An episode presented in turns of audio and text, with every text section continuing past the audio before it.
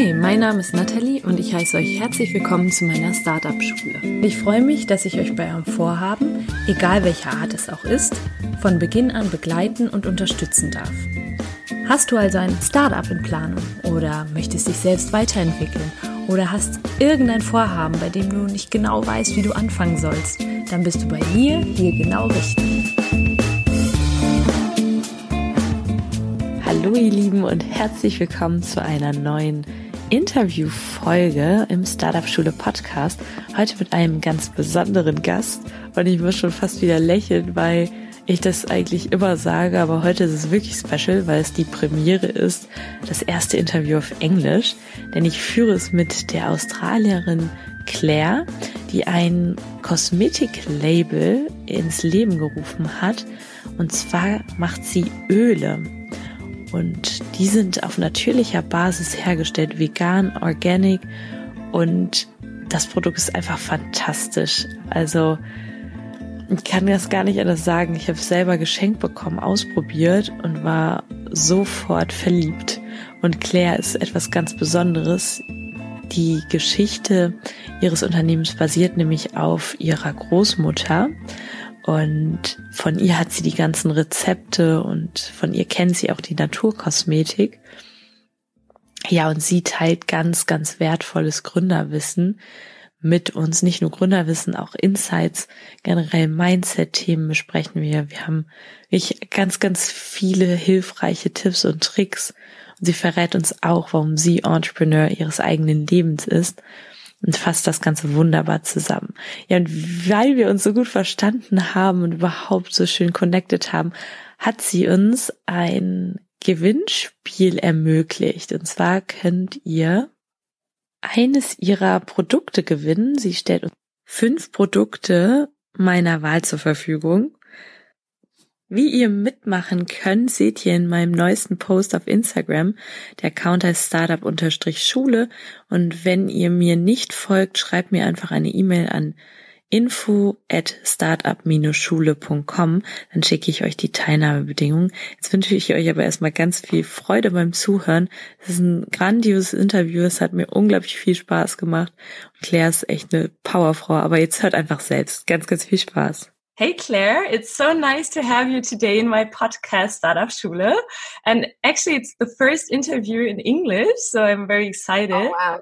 Yeah. And I'm Finally. So, yeah, and I'm going to tell my community the story how I found your found your products as well. But first of all, welcome to my podcast. Hi, thank you. And yeah, and I just um, I already told you that a friend of mine she brought your product to my house as a gift for me, and I was so happy to uh, when I tried it. Your oil, I was so happy for my face. It's a it's a this is a, this is the best story ever. This is as I said, it's like this is the coolest way for anyone to be introduced to a product is when your best friend buys it for you, and then. Yeah because they loved it themselves. And then i think that's really good about girls as well is that when we like something we always yeah. share it with our friends. Yeah. And i guess that my community is very excited now what kind of product it is. And uh, tell me uh, something about yourself about your uh, startup and maybe also how you pronounce your uh, product. I, or what's the brand's name? I, I, I was not sure this is like yeah i have so many people i don't think anyone's ever pronounced it correctly yet so my name's claire and i founded a skincare company called Mairme. it's called Mairme. Mairme. So Mair, like M A I R. That's how you would. That's how you would um, write it if you had to pronounce it. That's so um, cute. yeah. So it is my grandma's name. Her name was Mary, mm-hmm. and I could never say Mary, so I said Mairme, and it was her nickname. And so now the whole family calls her Mairme ever since. That's so, so yeah and she's she was a really really cool woman. Um we she lived on a farm in in the middle of nowhere in australia where my dad grew up and she was so into into not in, not into natural but really into like simplistic simplistic things. Um she made everything from scratch. She you know everything everything she made everything she wanted to buy, she made it herself, whether it was like jam, clothing, everything. And so she was such a cool grandma. And as a kid, you always find stuff like this really, you know, she's a fun person to be mm-hmm. around. Nice. Um, and also, and when we had um, any any kind of like skin sunburn or something growing up, she would always go to the garden and get aloe vera she was obsessed with eucalyptus oil. Um, nice. Yeah, you name it. She she was an expert in everything natural. Nice. So you took her as an inspiration and you created your company. How did you yeah. start then? And how did you just take the inspiration and turn it into your what's here right now, like the product? Yeah. Oh, it was so. It's I. If you asked me for, five years ago, um, you'll have a skincare company in Berlin, Germany. I would have been like, what? so it's the most. It's the weirdest evolution of how things have happened. Um, I always did love skincare, and I studied it um, briefly in Australia. Um, just when I finished school and I wasn't really sure what to do, I went to the Australian College of Natural Beauty and I did a course in, you know, kind of makeup and preclinical skincare skills. Um, but I never thought that it would turn into a job. I just did it because I really enjoyed um, learning about which products are, are, better for you than the mainstream drugstore um, cosmetics. So it was more for passion. And then now I, yeah, I think now the research I do on, on my own time is more than more than any study. Nice. You know, if you really love something naturally, you mm. you you retain information more, and you are much better yeah. at looking at everything up. So that's actually why I was so excited about your and and so uh, curious about your product because I read that it's vegan and um, that it's yeah. organic, and I was so excited to to try it, and now I love it. I really are love you vegan? It. Are you vegan yourself or organic? Yes. Yeah. Yeah. Oh, cool. Yeah. And I, I ran off my my cream for my face, my facial cream, and then mm-hmm. it was perfect. And yeah, I will tell my friend tomorrow that I love your product and that it. That yeah, oh, I love it so much. May I ask you now as well? Do you prefer having an oil or a cream? What's your What's your preference? Um, if you had asked me before, I would have said cream. But now I really like the oil. Actually, it's it's the first time in my life that I use oil for my face. Yeah. Yeah, oils are getting it's it, oils are getting their moment now. It's so yeah. exciting. It's like you know, it's like everyone used to always be scared of eating too much fat, and then now avocados are the coolest food. Yeah, it's like everyone's starting to get back into into focus with what's really healthy for you. So yeah, so for my community, you you started your company then how many years ago? Okay, so I when I came to Berlin, I um I had no idea what to do. I was only supposed to be in Berlin for ten days. Mm-hmm. I was mm-hmm. supposed to go to Paris. Um, I was modeling at the time, and oh, it was crazy. I had to lose four more kilos, and then the contract didn't work out, and so I had to stay in Berlin, and I had no visa, no luggage. They lost my suitcase for three months. I had no friends or family, like one thousand Australian dollars left in my bank account. No idea what to do. But then I just yeah, four four years later, I have a company now. But anyway, so then I had to find a job um, after I had to stay in Berlin, and I was working interning at places. Didn't really like it. Um, realized I couldn't buy Hugger, like uh, the rosehip oil anywhere because I just mm-hmm. thought you could buy rosehip oil everywhere. If you go no. to a DM or in Australia, you can find like five competitive brands. Yeah. Um, and and then I was and then I was like, okay, well, where am I going to buy this? And then on Amazon, I saw that the, it was really crap quality. Um, mm. and then yeah, and then it just kept rolling. Okay, why don't I do it myself? And I was living in a WG with really inspiring um, guys who would who were starting their own companies, and they were I think 27 years old, and I was 22 at the time, so I looked up to them a lot. Mm-hmm. Um, kind of got you know if you're surrounded if you're in an environment like that where everyone's doing something, you don't feel like it's completely off limits. So I think it was the combination of being in a really inspiring WG with these two guys. I think one had even had a failed. They'd both had one failed company before, and we're now doing the, you know, doing the um, the second, third attempt now. Um, yeah. Both having a startup on the side. One was inventing stuff. The other one was doing e-commerce, and wow, that's very yeah. interesting because yeah.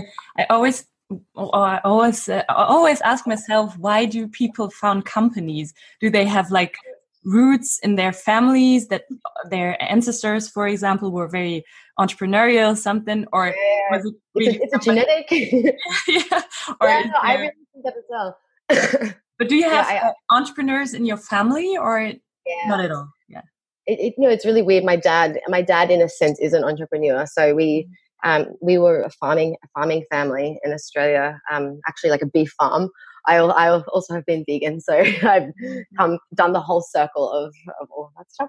Yeah, but anyway, my dad moved um, from this from the country to the city when he was like, you know, way too late in quotes to say that like he was in his mid 30s which is way too old to be starting something new and he left the village and everyone was like what are you this is crazy yeah. and he had no no didn't really finish high school mm-hmm. and then now he's set up his own company in in Brisbane doing property development and Wow. Yeah. So then, and I, you don't realize that that is actually entrepreneurial, but um, he also took a big risk leaving his his town, and then I've kind of done that as well in the same mm. sense. Nice. When I, so, when I think about it. Yeah.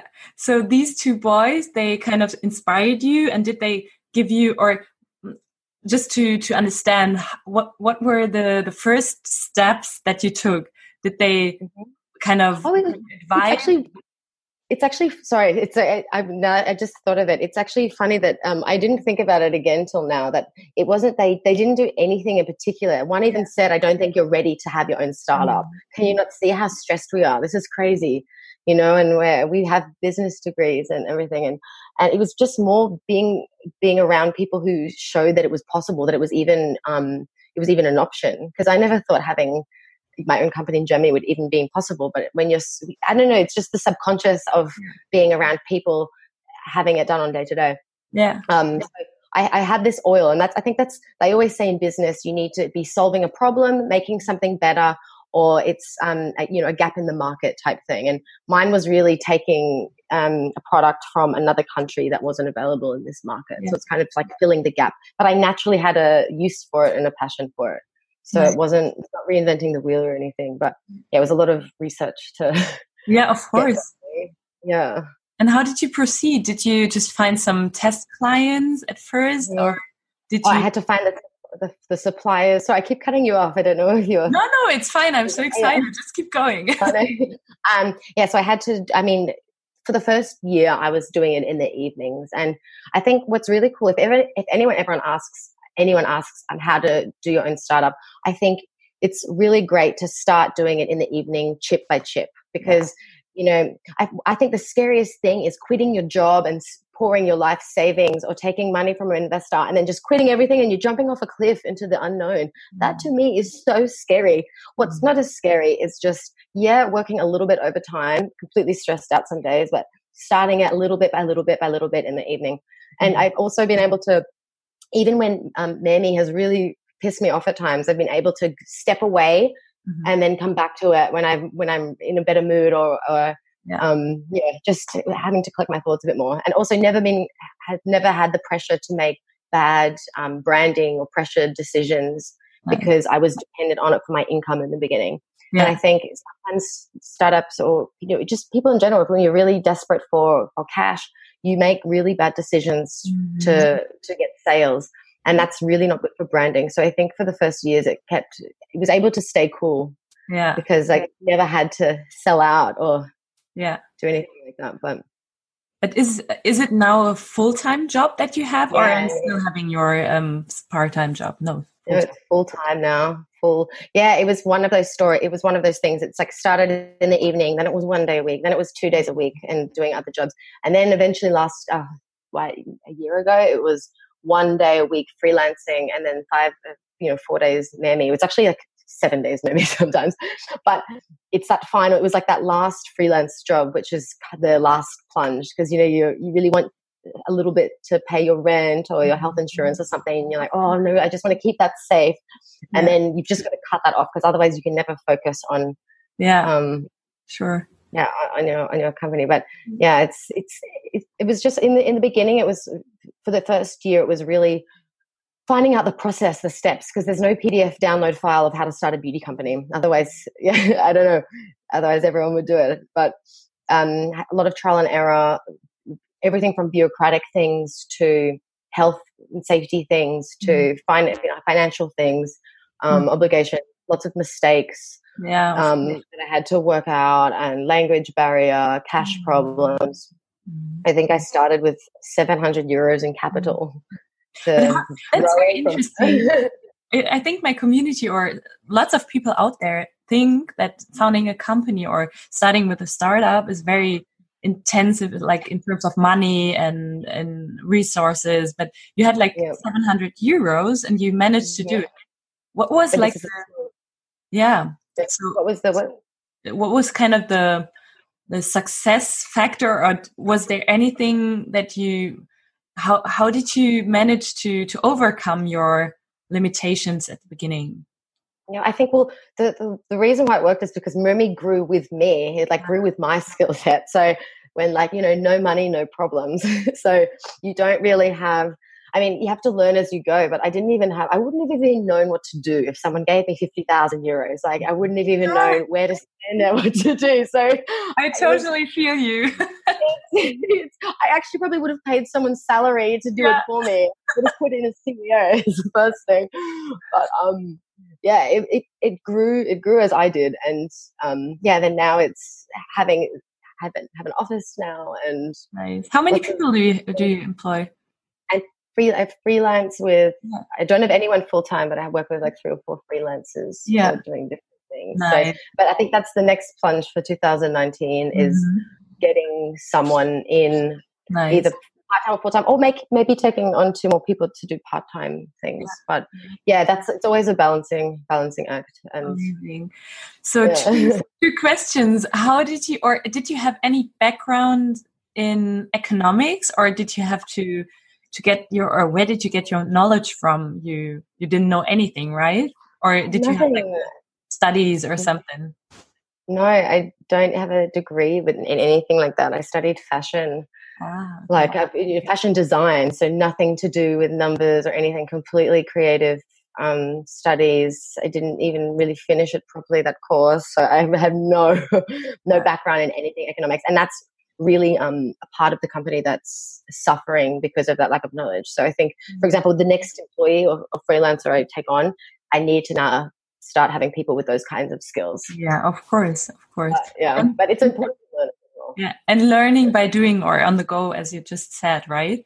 That you just yeah. have to take the first steps, and then you will see how it develops, and then you can yeah. still ask somebody if you don't have. Yeah, always there's so much help. And I think back to your question when you said some people are so scared about thinking starting a startup needs to be this huge deal.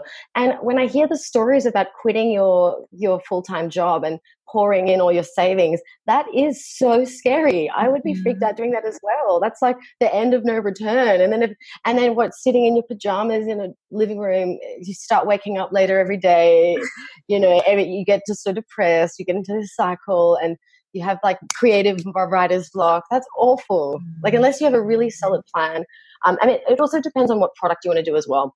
I think starting off with 700 euros in capital was really dumb because I ended up needing more. But as I mm. said, it, it grew with me as I realized, oh, actually, the note that's like the notary cost in itself is getting just chewed up all that. Um, but it depends on what the product is. And I, one thing I always also recommend is don't try and think too big think make steps that you could you could churn out in the next three months. Yeah. I know it's people always want to think big, big, big. No, what's something that you could get on a website or actually have in production in three months? What's the lowest minimum order quantity? Mm. Um, like everything I've done with Mermy has like the, the, the quantity of the whether it's bottles or bags or anything. This grows still in its fourth year, mm. so it's growing slowly and not having to make such a big deal about it mm. breaking breaking it down into like small small pieces. Yeah. That's actually what I'm doing right now as well, just to to test it and to not to think in like results all the time, but also in the process, just to see, mm-hmm. uh, to learn on the go and to to see how how everything develops, right? And um, how, when did you? I think I think there's no perfect way to do anything. If there was, everyone would have a successful business. The, the best person to do Natalie's business is Natalie. You know, it's yeah. it's yeah. going to make it it's special and unique. So. Yeah. Yeah. And when did you realize that it's working out? You know, that some people who are not your friends, not your family, are going to. Yeah. No sympathy buys anymore. Yeah. Do you know no, no 99% of coupons being used. Do you know the, the mom test, the book? Oh no, but it sounds like my yeah. My mom's very honest though. So yeah, don't ask your ma- mother because she's too actually she's too too nice with you and your product. Yeah, when did you realize that somebody else than your family and friends is yeah, buying? So, um, Oh, well, I put up when I first put on the online store, it would start with one order a month or something, and even then, it was like, "Oh my gosh, it's so amazing!" And I was still working full time. I'd be like, "Oh my god, so, I can't believe someone ordered!" And then um, eventually, it started to get into. I think it was like when you hear your song on radio. Is how I compare it to a singer. Yeah. And in the car, is when my friend went to her university she went to university and someone opened their Mermy Pocket package. Like they had the ticket and they'd bought it, they'd taken it from the post office and I still hadn't unwrapped it yet. And so she was sitting behind a girl unwrapping her mummy box and filming it.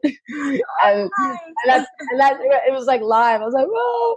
Yeah. And then another cool, I mean, this, it happens more and more now, which is so exciting, but I love it when people will be in the bathroom of a friend yeah. and there's like a Mermy bottle on the counter and yeah. and then they take a photo like spotted and I'm like yeah no, or if I say yeah, yeah no, or if I say sorry yeah it's so but I really love it. I, I think these are the moments when you're when you realize okay this is now being treated like a normal product that anyone yeah. you know it's just it's just like another product which is actually a compliment in itself because yeah. it's just mm-hmm. something like yeah there's so many options and I, I chose that one. Yeah. Like, oh, i will cool. definitely definitely tell you where my friend got it from. If you just if she just yes, found it on the internet or if she yeah. i don't know she knew you or i don't know. I would just ask her and yeah, tell you i feel like that's a really important part of the story as well definitely yeah. I hope it wasn't like I, I, hope we don't ask her and then she's like, Oh yeah, someone gave it to me and I didn't like it. no it's such a good product, really. But I've sent you, I've sent you more products now. Yeah. I, did I send you the the new hyaluron?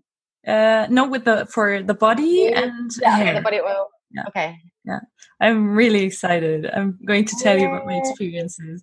And did you put your products on the internet, or how did you promote them at the beginning? Because this is something very difficult sometimes for startups to, yeah. to promote their products at the beginning because they don't have the the money or they don't have, have the reputation yet so how did you this do it this is the hardest thing is yeah. Is the marketing and the first slog of pushing out products when you have no budget or i mean there's there's a few different ways to do marketing one is having this huge budget where you can just oversaturate um, send out a thousand products, PR, blah, blah, blah. Um, for startups, it's really hard and you have to concentrate, I would say, maximum on, on two areas. Mm-hmm. Um, I met Anna really early on who does the PR for Mermy and she's mm-hmm. amazing. And she um, has been doing it ever since. And like uh, Mermy owes a lot of its success to her for mm-hmm. re- pushing it out and um, getting it in the right magazines. And I think it was it also was received really well. As I mm-hmm. think Germany's ready for more um, organic and beauty, organic and natural beauty brands. So it was a it was a really good timing thing as well. Um, so PR and I mean I never go into areas that I know I'm not good at or can't afford. For example, I've never done SEO or analytics or performance marketing or all of that stuff. And and I recommend to people as well, like if you're not good at it or you don't have the money, don't do it. Mm. You know, mm. Facebook marketing now, this is a degree in its in itself.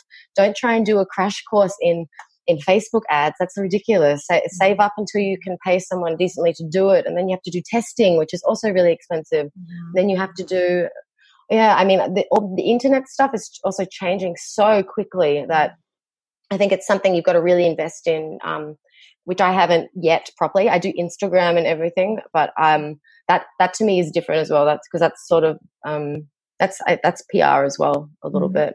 Yeah. The influencers and the bloggers and yeah. so crazy how how important they are becoming now. Mm-hmm. Um, the, the influencer marketing. It's it's actually a form of of marketing now, well and truly. It's Yes. It's, it's, like it's like there used to be TV, radio, mm. print, and I think influencer. However, however they do it, if it's like at meet and greets or on their podcasts like this, or it's just it's its own. Yeah. Well, and and how did you meet Anna then? Because this is what lots of people ask me. Like, how did you find your team, and how did you find people who support your project? Mm-hmm. Anna, Anna found Anna found me. No, I think she was on Instagram. Anna was um, searching and found Mermy, and then I think it was in 2016, 15, 16.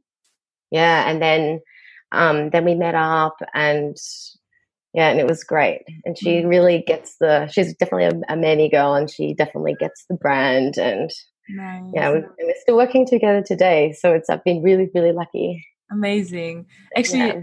it's the kind of a similar story with my designers for Capskeeper for my startup. They also Ooh. contacted me on Instagram, and now I'm so happy to have them. Without them, wouldn't be like that. and, it, right and it's freelancing and freelancing as well. Can you yeah. explain it to me a little bit? Your business? Yeah, of course. It's a Caps yeah. Did you see it? It's I have the startup school or startup schule mm-hmm. where yeah, the podcast, the one, yeah. yeah, sharing my experiences and I, am or I'm gaining my experiences with my uh, my startup, which is called uh, Capskeeper, and you have like a like I will show you. You have like a, um, a time capsule where you can oh, cool. like your your um, oh my gosh or if you have anything like for example yeah. for startups i love this uh, this kind of uh, user yeah. case uh, for startup founders who start their companies they can just put down what they fe- or write down their feelings and what they had in mind when oh, they started their companies because when maybe you know it when you you're confronted with challenges it, it might happen that you you don't know why you started and you you yeah. feel like I don't know, giving up or something. And then you can you can just uh, fix a date in the future and um, yeah. send it back to us. And in the future, it will come back to you. Oh wow! I love that. yeah, that's cool. I think that's so special. It's like I, this is why I never throw out my diaries because I, I, have a I will never use a phone. I always have a paper diary and I have my list, my daily list every day mm-hmm. that I check stuff off on. And it's so interesting when you look back at your diary from like even 2014, the yeah. stuff that I thought was even worthy of being on the list. You're like, oh, I would deal with that now before breakfast. And back mm-hmm. then it was like the most important job of the week.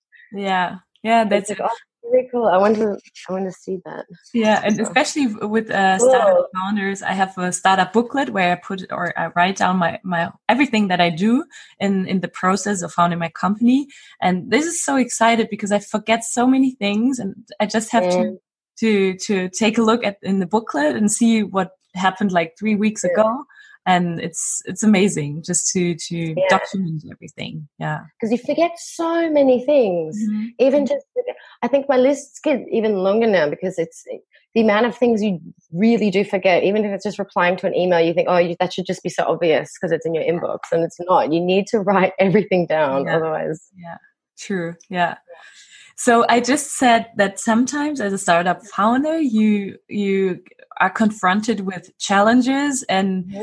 Um, did you have any challenges worth mentioning, or are there? And how did you cope or manage to cope with them? Do you have any advice, or I don't know? Because I think almost every founder had some kind of challenges in the in the past. Yeah. Oh, I I hope so. I hope it wasn't just me. no, I think I I think um, the one thing I really regret is not setting up proper structures. In mm. my defense, I didn't have the skills to know how to do that, but um, I definitely, if I had to give advice, I would be it would be to take advantage of the tools that are available now. Mm-hmm. This could be things that help you with your accounting. This could be, yeah. you know, a social media planner, um, things like that. I mean, I I never thought, oh, I don't want all these apps, and it takes a long time to learn how to do them as well each time. Mm. Um, which is also you think, oh no, I'm just gonna I'm just gonna make the invoice myself on on Excel sheet or something.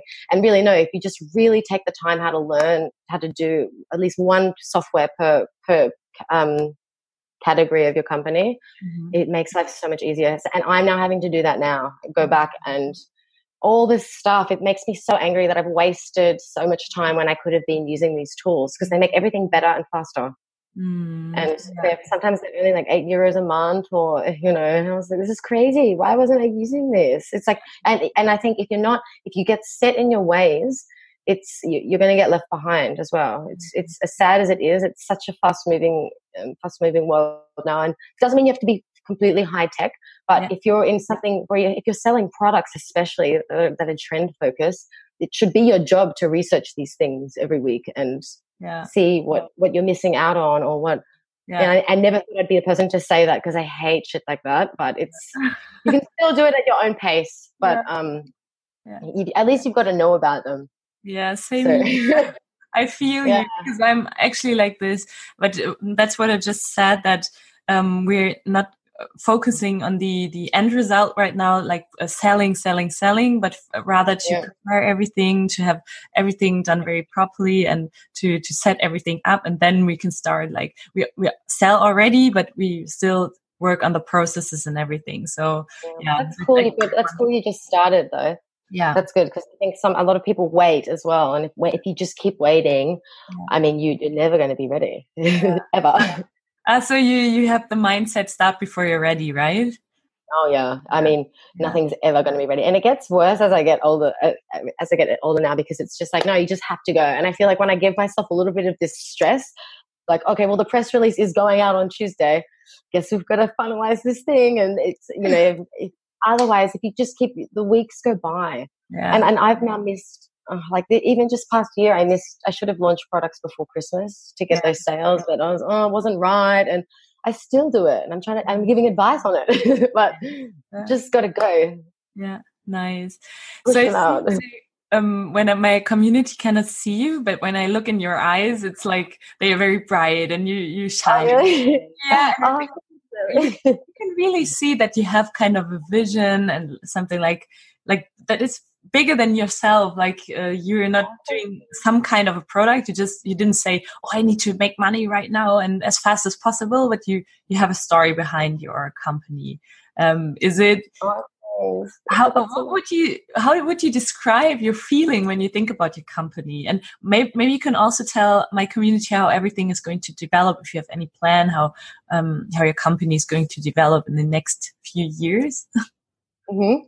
um, i think um, I always I love I always love being feeling interested or being interested in something, and this is always relates back to Merme so much. I actually just updated the um, our story page on on the Merme website, and she so Merme, my grandma, um, um, when she died, my dad and I were going through her things, and I found this certificate that she had completed in business management when she was I, I think seventy or eight, eight, 70, late seventies, I think, and I was like, Dad, why does a woman living in the middle of nowhere do a, like a correspondence certificate in business education, yeah. business administration. And dad was like, I have no idea. It was like typical Merme.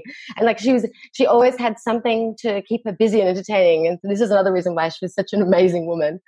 Um, and I always thought I really want to have a passion like that that I can take until I'm I'm that old because mm. I I I really want to be inspired. I never like the idea of enti- retiring or anything like that. It's like mm-hmm. I, I, like the idea of having something that's so enjoyable and lucky for you if you can make it so economic, like financially rewarding that you only have to do work three days a week. Or you know, mm-hmm. sometimes right now if I'm if I'm feeling really stressed out, I love that maybe I don't work on Monday or I just sleep until I let myself naturally wake up, or I just do two half days because I'm just so burnt out and I had a really big week. And these little things make me so happy and appreciative of having my own business. But mm. of course, there's a lot of stressed out weeks to get to that point.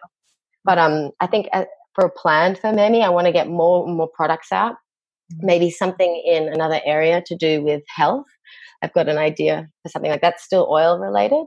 Mm-hmm. Um, but yeah, I really, I, I do really want to do something that gives back more of the in, in a health aspect because I think beauty can sometimes be a little bit, I mean, we're not saving lives, make, make lives a little bit more fun and everything, but it's still not doing the, um, social in, social community impact. But, yeah, or maybe you have some nice recipes of your grandma still, like yeah, of some something for inhaling or uh, putting something on your feet is also very. Is, did you hear this from your grandma? No, no, I didn't. But a friend of mine told me, and I was so I was actually shocked because after showering in the morning, I always put like some some kind of cream on my feet, and then she told me you have actually your feet is kind of yeah, absorbing everything, yeah. and I was like, they say oh. like, like the roots of the tree are your feet. Yeah. Yeah, and now and I put your oil on. Uh, oh, cool. A mixture of your oil and an orange essential oil. Yeah. Yeah. Oh, that smells so nice. Yeah. Yeah. Yeah, I love oh, it. Cool. Yeah, I have some essential oils with Merme now as the boosters um, because of doing customized skin, skincare. Yeah. So I really like the idea of being able to mix and match yeah. um, the oils together. I mean, there's so many combinations. Yeah um, you can do. I think, and I want to release more of those little boosters, which are the essential oils. And yeah, well, I'm very excited. What's what's going to happen? Yay. so nice, really. But for like uh, the last two questions, um, mm-hmm. do you have any book or anything that you you that you would say changed your life or your kind of your perspective or your the way you look at your business or something? Do you have anything in mind, or do you listen to listen to podcasts or I don't know. Well, I mean, and in terms of um, business um, and business research things, I never really got into the blogging thing because I wouldn't really say I'm a business a business person. I was, uh, as I said, I was just like someone who couldn't find their product and then made, um, made it work. Um, I think when I think you can have like a trigger moment when you meet someone who has not a mentor, but someone who has a business that you really love. And I love Linda Rodin um, in New York who has a yeah she's um, she has a really successful oil company as well, and it's beautiful. And I love the way she had a, she has a really small um, really small portfolio of products and she started her first oil she launched the company when she was 59 mm-hmm. and mm-hmm. you know i love this idea of again this is so Merme it's like you know your life doesn't stop no matter how old you get and so i find women like this so cool that at 15 or nearly 60 years old starting a starting a beauty cosmetic company which is such an industry that favors the youth and the cool you know everything has to be cool and trendy and then now she's just sold it to Estee Lauder, and wow. you know, and for me, this is, I mean, it's, I think, I think it's more than ten years old now, and I think it's so cool. Women like this, it's like, yeah, anything is possible. I always tell. Oh, exactly, anything's possible, and and she never, um, yeah, she's just someone who was passionate, who had a great idea, and yeah, nice. Why not? Nice. Nearly sixty years old. I find that so cool as well. Yeah. Yeah, I think it's very important to have kind of a role model or somebody to look at who has actually already excelled in something that you you want to want to kind of um, achieve yourself. Yeah. Well. Yeah. My friend, um, I have a, a, really great friend, Noah, who lives um, here in Berlin, and she has a really, really successful jewelry company, and she's just started life, um, doing life coaching. And this is something that I never, I mean, I never thought I would uh, be interested or need a life coach or anything until she was telling me about um so she she wants to do sessions and this is a person I would love to do it with because she's already done what my dream is. And so yeah. she has I think you know 11 staff in Manhattan has yeah. this amazing jewelry company it's done it's achieved every success and department store purchase and everything. But then now she wants to step back and do something else. And you know people like this this is I think I get my advice from people who've done who've shown me that they can do it yeah. not necessarily yeah. um, reading it in a book or mm-hmm. i always like the autobiographies or uh, advice from people who've actually done it nice had their own business even if they didn't study it or something so, yeah that's what, what I just wanted to say i totally agree that sometimes you don't even learn it at, in the in or at university or at school you you can really I, I like to learn from people who have already done what i would like to achieve yeah yeah yeah that's it. Definitely. What's what's your favorite way to um, research about business? Actually, I, I, listen to podcasts because I, I think it's a very good oh, way. Surprise, surprise. Yeah. to use your, your and I, I love reading books, but actually I also do the same. I love networking and uh, I love going to, to events to meet new people, to meet people because I think everybody who has founded a company has done or has faced some challenges, has yeah. had some learnings and i think you can always learn from people who are like some levels up or above you yeah. and um, this is what i do I, I, turn around i give my advice or my I, I share my experience to people who maybe are right before the founding their company and i profit from people who are like on a, another level and who turn around to myself and give their yeah. learnings and share it's, their. It's circle of life in yeah, a way. it is. I have this. As I've, as I've I don't know if it's this thing where you have this like connection with other people who who run this small business. But I was mm-hmm. sitting in a hotel in in Vienna not long ago, and I started talking to this guy, and not in a creepy way at all. But it was like his third hotel he had set up, and he had had a photography company and everything. And we ended up talking for hours and hours and hours yeah. just about the same problems, but in completely different industries. I think he was yeah. 30 years older than me. Yeah. Um, nothing, nothing in common except we had had these small businesses and, you know, you can, you have so much in common. I don't know. It's this mutual respect thing about. Yeah, it is. It is. Cash flow or stress or this and products and I love it. Amazing. So you, like also, you have this connection before you before they open their mouth. I'm like, I know you. You must be. Yeah. must be a small business owner. Yeah. nice, but it's it's actually like that. And this is a question that I I uh, thought about before we we started recording. Is like, do you also have build a network or something in in uh, Berlin? You have made some friends, but also people who you you connect to because of your business? And how did you find them? Um, I think beauty friends have come naturally when you meet yeah. people at events, and that's that's always going to happen. Um, yeah, it's out and about. I'm naturally very, I, I, would say I'm very social. Like I go out, mm-hmm. um, I go out a lot and I mean, like, um, I meet a lot of people. Um, I really think this is important as well when you need to network. And I'm getting, I've been a bit lazy at it recently, but meeting one person a week for a coffee or a juice mm-hmm. who's in your industry, this should also be treated like any other meeting. Yeah. Um, because networking and sharing your experiences is the fastest way to start. I can't even explain how many times I've just, you know, if you have a problem or you, you, have an idea in your life, you need to talk about it because you'd be surprised. It's like energy. You'd be surprised how much it comes back to you. And someone's like, oh, I know this person, is this person. And I think this is why women get so much further with their businesses is because we talk way more yeah. guys. Yeah. So I, I, I noticed this. I've worked in teams with guys and girls, and it's the, I mean, it's us, we're always the ones sharing more. So, yeah. Yeah. I agree. Yeah. That's my impression as well. Yeah. And I'm also very surprised when I actually send a, an email to somebody or try to connect on Instagram. That it's so surprising how many people get back to you and tell tell you, of course, I'm going to help you, or uh, let's see what we can do together. It's you just yeah. have to do it. You just have to try and. and no one's going to help if you don't ask. Yeah, yeah, absolutely. You have to get out there. Yeah. I think it's um the, the hardest thing sometimes is when you have friends or if you're in a relationship when they aren't in the same in like they don't have a, a small business and I think mm. this is I've, I've, had problems like this with um my boyfriend saying oh you you care too much about your company or you know this and it's it's like if I don't who will you know it's it's a completely different different industry and um it's I think this is the hardest when you have people who aren't yeah. understanding why you're always stressed or sometimes you just can't go to something yeah. and because if you if you don't put out this fire no one mm. else will especially if you mm. don't have um, staff or anything it's, yeah. like you can just leave and the show will go on you have to sort it out yeah. ah claire this is such a nice ending of, of our podcast but i could talk to you for hours actually because I really feel I share your impressions, your experiences, and everything. I have just one last question, and then I'm going to tell my community how we can connect to you, how we can get access to your products. But first, I always say we are all entrepreneurs of our own lives. So we yeah, definitely kind of take on responsibility for ourselves. Why would you say you are the entrepreneur of your own life?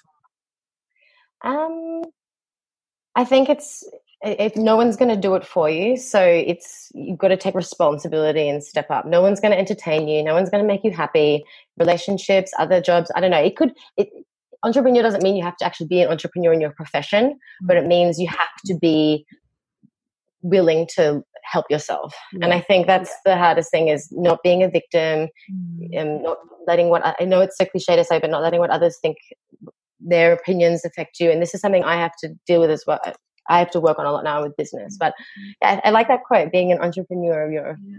of your mm-hmm. own life, because it is it is true. It's like my mom always says, life is really what you make of it. If, yeah. if you if you don't like something, you can't blame anything else except yourself. Ninety nine percent of the time, it's going to yeah. be up to you to, to change it. Yeah, that's actually what I. You, it was perfect how you summarized it. Amazing. Thank you so oh. much. Claire, it was so nice to have you here in my podcast maybe you can just quickly tell something about how to how we can get your products and how we can maybe get in touch with you if we want to. Sure.